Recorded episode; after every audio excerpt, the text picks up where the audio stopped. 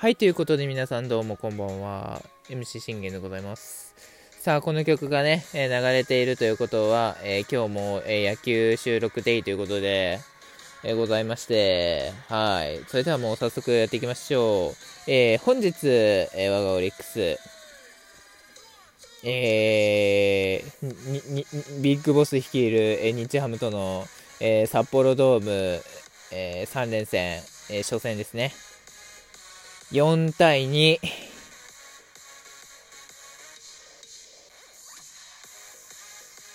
えー、7連敗脱出。あ、違う、8連敗脱出。えー、ようやく、ようやくの勝ち。いや、長かった。うん。いや、本当に長かった。うん。あのね、他のあのファンからしてみれば、あのー、7連敗なんて、あの、大したことねえだろ、みたいなね、あの、言う方もいるかもと思うんですけども、あのー、7連敗でも相当ね、あのー、我々、あの、オリックスファンにとっては、相当メンタルに来るんですよ。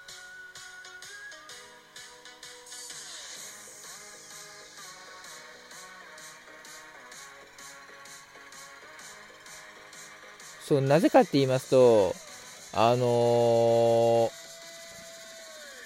えー、なぜかって言いますとね、やっぱり、えー、主要、手法がいないっていうのと、投手陣が安定しないっていうのは、あの、やっぱり、非常にね、うん、難しいんですよね。うん。だからその分、えー、やっぱりそうやって躍動してくれる選手がいるっていうのは非常にもうありがたい。うん、すごいありがたいですね。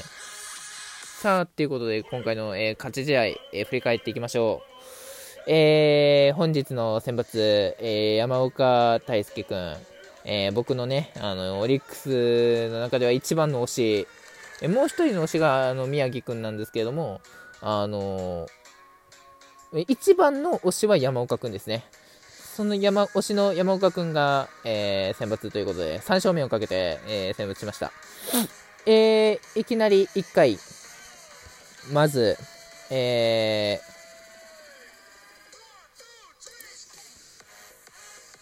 ー、1回の表、えー、な、3番中川圭太、ね、あの、打つか、打たないかね、あの、ちょっと心配してた部分ではあったんですけども、えー、ランナー2塁の、えー、ツーツーから、レフトへの先制タイムリーツーベース。うん。うん。これができて当たり前。うん。なぜならば、あのー、ね、吉田正尚の、あのー、3番を打ってるわけだから、これぐらいできて当たり前なんですよ。うん。やっぱ3番に、あの、選ばれてるっていうことは、うん。もうね、君がもう手法になるしかないんだよっていうことの、あのー、印なんですよ。それをあの示してる、示してくれたのが今日の試合でもあるんですよね。だからこういうのをあの毎日、えー、続けていってほしいなっていうのが僕のあの望みなんですよね。はい。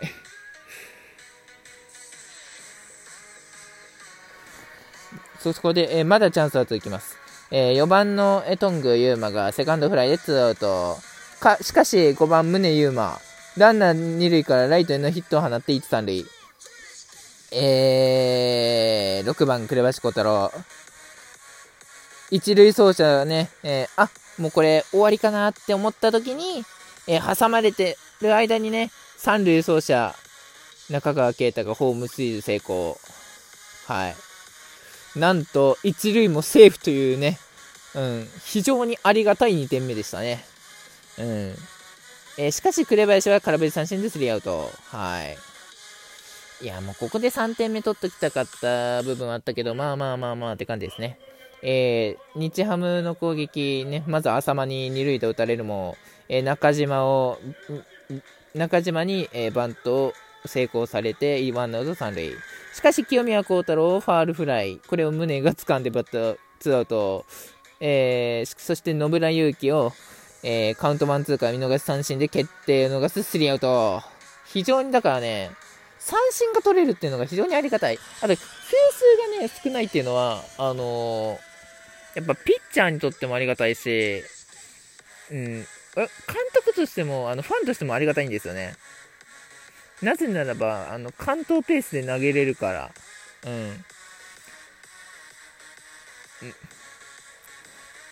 やっぱここで、まああのー、後でまた時間あった時にね、ちょっとそれを語りたいと思います。えー、次ですね。オリックスの攻撃、7番太田亮、えー、センターフライでワンアウト、木田亮斗君、えー、ツーアウトですね。うん、もっとね、やっぱ木田君がね、打たないとダメなんですよね。やっぱあの、吉田正尚とあの同じぐらいの、あのー、筋肉質持ってて、してるんだったら、それ、やっぱ手法にならない、手法のそのね、なんて言うんだろう、次期手法と、あの、次期4番っていうね、あの、ならないといけないっていうね、うん、そのね、期待感っていうのをちょっと忘れてはいけないなっていうのを感じましたね。えー、9番伏見トライ、えー、詰まりながらもレフトへのヒット。しかし打つんですけど、えー、のルーキー野口くんが見逃しの三振でスリーアウト。うん。えー、2回のエラーはね、良、えー、かったですね。えー、万波センターフライ、えー、石井三振でツーアウト。アルカンタラ空振り三振スリーアウト。うん、これは、この、ワン、ツー、スリーは非常にありがたい。うん。ここがね、ちょっと流れ乗るかなと思ったんですよね。で、えーま、2番の、えー、大城浩二。フルカウントからまさかのレフトスタンドへのホームラン。いや、あのー、うん。あんまし打たねえだろうと思っとった、あの、大城が、まさかのホーム、あのね、1軍復帰で、いきなりホームラン打つってね、いや、とんでもねえなーってちょっと思いましたね。いやこういうのを、あのね、毎回続けてくれると、あのうん、非常にありがたいっていう感じですね。えー、しかし、3点目以降は取れず。ここからまあ、ね、あの、無失点が続くんですけど、しかし、日ハム、えー、中島拓也を、が出塁。えー、清宮幸太郎を三振に取るも、なんと野村勇輝に、えー、カウント1-0からスタンド中段に飛び込むツーランホームランを打たれます。はい。これちょっと危ないなと思いました。1点差ならね。うん。しかし、なんとか、えー、その、その後も万波にツーベース打たれ、石井にもツーベース打たれる。しかし、ここでね、アルカンタラをファーストゴロ、そして万波が走ってスリーアウト。うん、これは非常にありがたかったですね。この4回の時に、もう、アルカンタラにヒットを許してたら、あの、もう、もしかしたら山岡くんのね、勝ちと、そして負けがついてたかもしれないんですよ。でも、ここで、ファースト、アルカンタラをファーストゴロにできて、そして万波を、あのー、走塁をアウトにできたっていうのは、非常に、うん、いいテンポで投げれてたっていうか、あの、うん、山岡君にとっても、あのー、好調であることのね、示しがついたっていう感じですよね。えー、しかし、そして、あとはもう完全に山岡君も立ち直り、えー、なんと、8回無2失点の好投を見せます。えー、何球だ ?110 何球か。うん、非常にありがたいですよね。だから、うん、打たれても、こうやってあの打線があの爆発してくれてで、で、しっかりそれに投手陣が応えるっていうのが、うん、非常にありがたい。僕、我々ファンにとってはね。やっぱ、あの、投手、打線がこう打っても、あ、じゃあ、あのー、ね、選抜陣がね、どんだけ高騰してても、あのーやっぱ打線が繋がらなかったら意味ないんですよ。やっぱ打線が答えてこそ、あのー、先発がそのね、勢いに応えるっていうのもあるので、やっぱ先発が高騰してるからこそ、打線が応えなきゃいけないんですよ。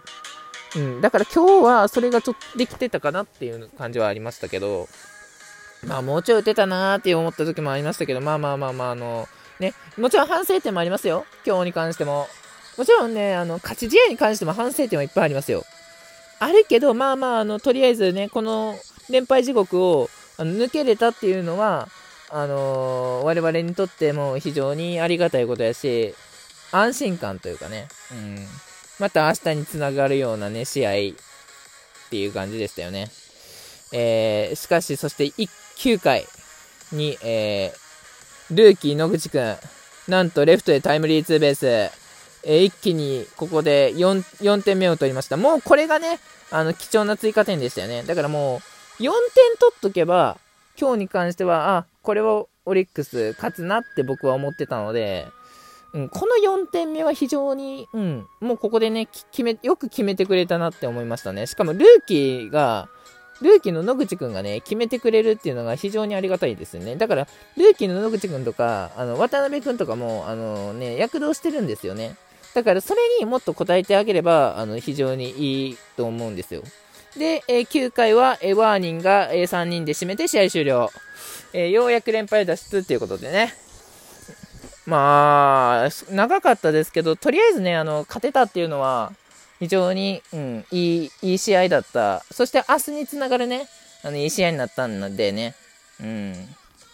まあ、もう一本ちょっと、あの、首位楽天に関しての収録を上げようかなと思ってるので、まあ、そちらもお楽しみにということで、えー、明日の選抜は、えー、日ハムは金子千尋、ね、元オリックスのエースですけれども、そして、えー、我がオリックスは、えー、ワゲスバック。